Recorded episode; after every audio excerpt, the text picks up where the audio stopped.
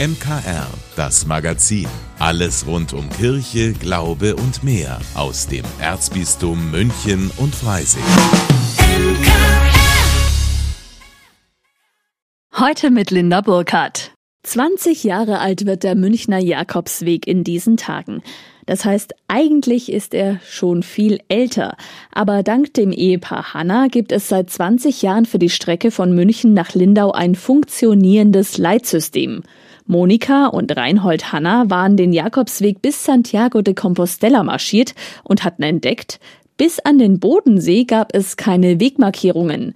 Für die beiden begeisterten Wanderer so etwas wie ein Auftrag. Wir hatten das ganz starke Bedürfnis, davon was zurückzugeben, also andere auch davon zu überzeugen, dass das ein guter Weg ist. Ja, und was liegt da näher?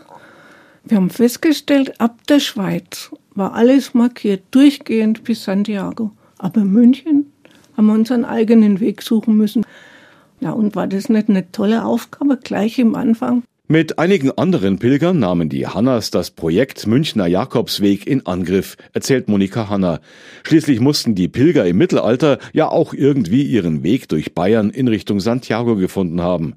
Der Anfang war mühsam. Selbst in der Staatsbibliothek fand Reinhold Hanna kaum Quellen zum historischen Wegverlauf. Aber diese äh, Klosteretappen, die waren ziemlich deutlich schnell zu erkennen. Und dann haben wir uns natürlich an diesem Klosterweg mehr oder weniger unter dem Römerweg dann entlang gehangelt. Schäftlarn, Andex, Wessobrunn und Rottenbuch, alle Klöster wurden in den Jakobsweg mit aufgenommen. Unterstützung signalisierten auf politischer Seite der damalige oberbayerische CSU-Chef Alles Glück, auf kirchlicher der Münchner Kardinal Friedrich Wetter.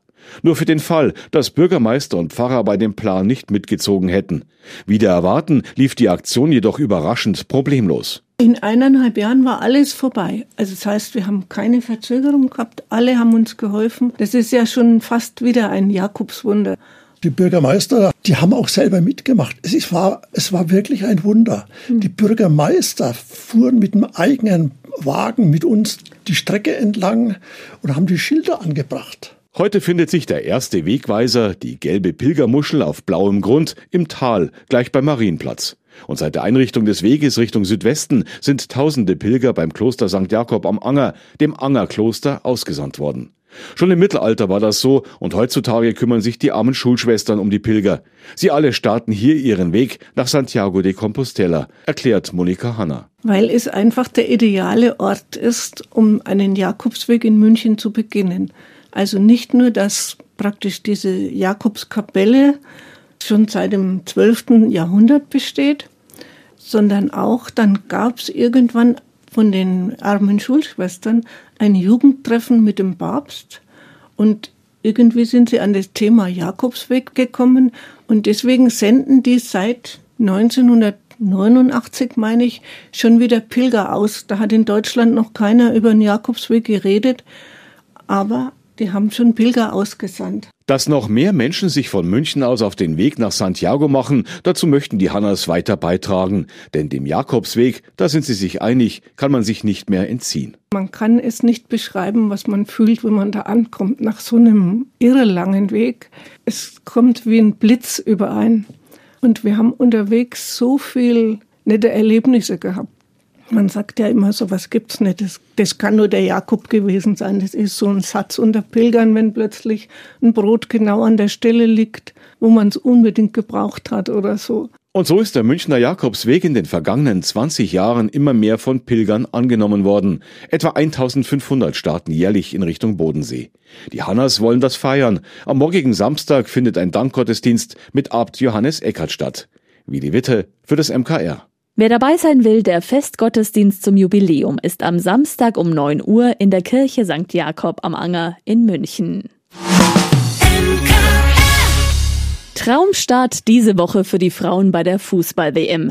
6 zu 0 Endstand im ersten Spiel gegen Marokko und am Sonntag ist um 11.30 Uhr Anpfiff gegen Kolumbien. Und wenn es nach unserer Nationalelf geht, dann bringen sie dieses Mal den Titel nach Hause.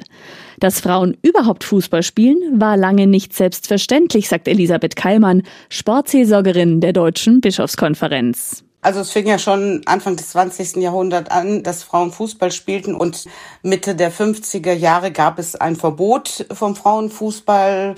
Er sei unweiblich und ungesund und erst 1970 hat der DFB diesen Beschluss wieder aufgehoben und den Frauenfußball in der Satzung aufgenommen. Heute ist der Frauenfußball scheinbar angekommen. 5,6 Millionen haben das erste Spiel der deutschen Frauen gesehen. Eine davon ist Patricia. Sie spielt selbst beim DJK in Pasing und sagt, jeder, der den Männern gerne beim Kicken zuschaut, sollte den Frauen eine Chance geben. Gefühlt gibt's weniger Drama, dafür aber mehr Fußball. Ich würde sagen, generell existiert ein ganz anderes Fairness beziehungsweise auch einfach Respektlevel.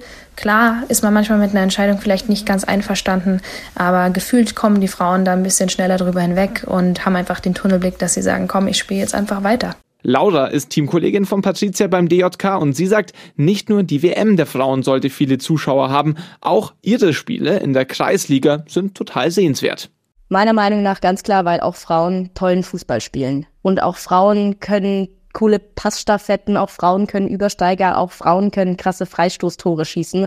Und es gibt mittlerweile im Frauenbereich auch so viele Top-Mannschaften und Top-Spielerinnen, die auch Vorbild für junge Mädels sind. Und ich finde, ähm, die sollte man sich auf jeden Fall auch anschauen.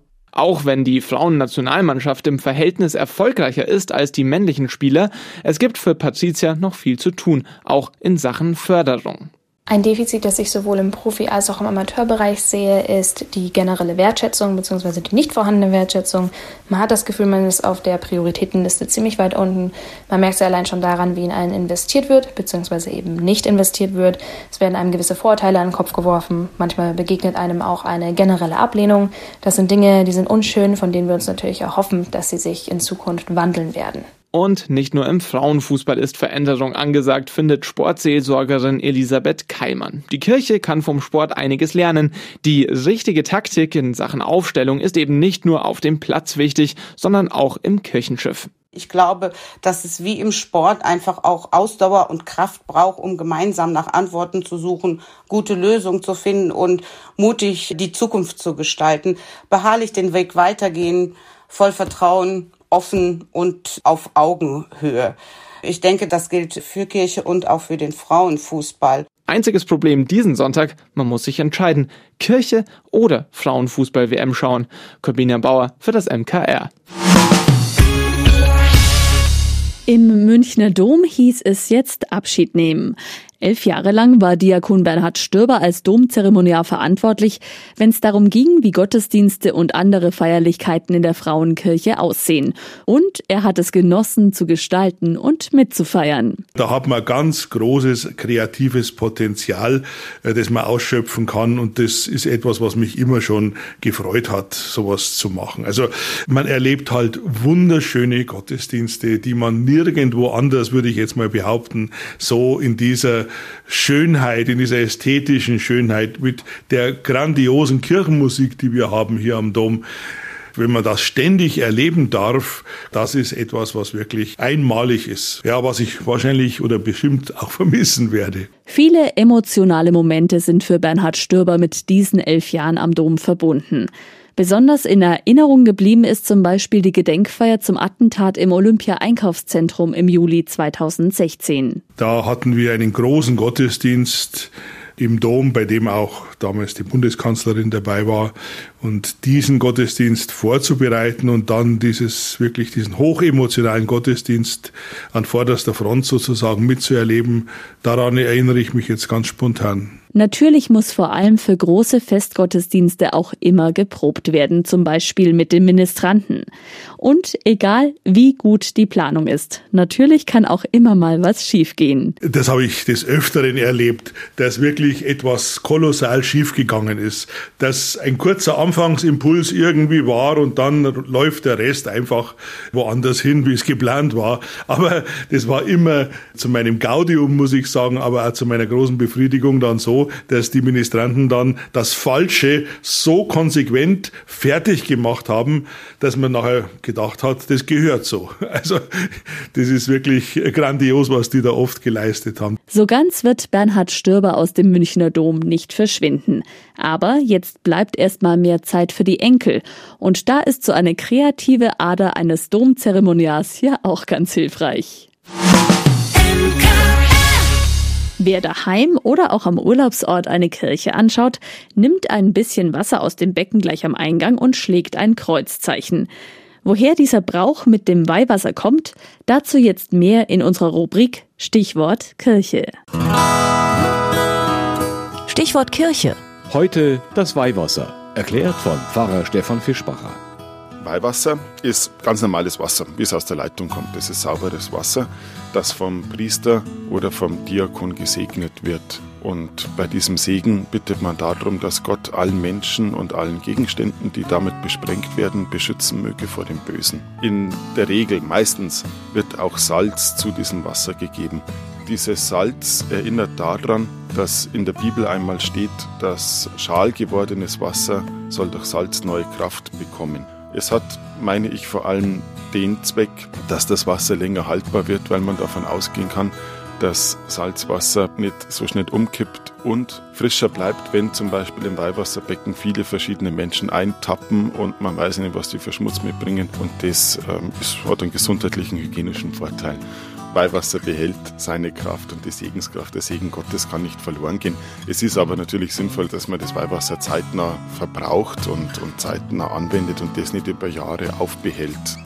Wenn es einmal die Situation geben sollte, dass man Weihwasser hier hat und das nicht mehr aufbewahren kann, dann ist es gut, wenn man das Wasser nicht in den Abfluss gießt oder gar mit der Toilette wegspült, sondern dass man dieses Wasser am allerbesten in den Kreislauf der Natur hineingibt, dass man zum Beispiel ganz bewusst mit dem Wasser nach draußen geht und es dann zu einem Busch gibt oder einem Baum, um den damit zu wässern. Und damit ist es dann eine saubere Sache, eine saubere Geschichte. Stichwort Kirche im Münchner Kirchenradio. Von A wie Ambo bis Z wie Ziborium.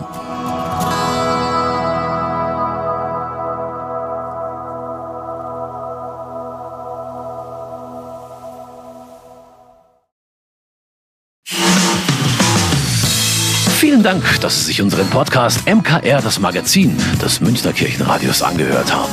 Wir freuen uns, wenn Sie unseren Podcast abonnieren und in der Podcast-App Ihrer Wahl bewerten. Am liebsten natürlich mit fünf Sternen. Wir haben auch noch viele andere schöne Podcasts. Diese finden Sie unter münchnerkirchenradio.de und überall, wo es Podcasts gibt. MKR, wir machen Ihren Podcast. MKR, mehr Tiefgang für den Süden.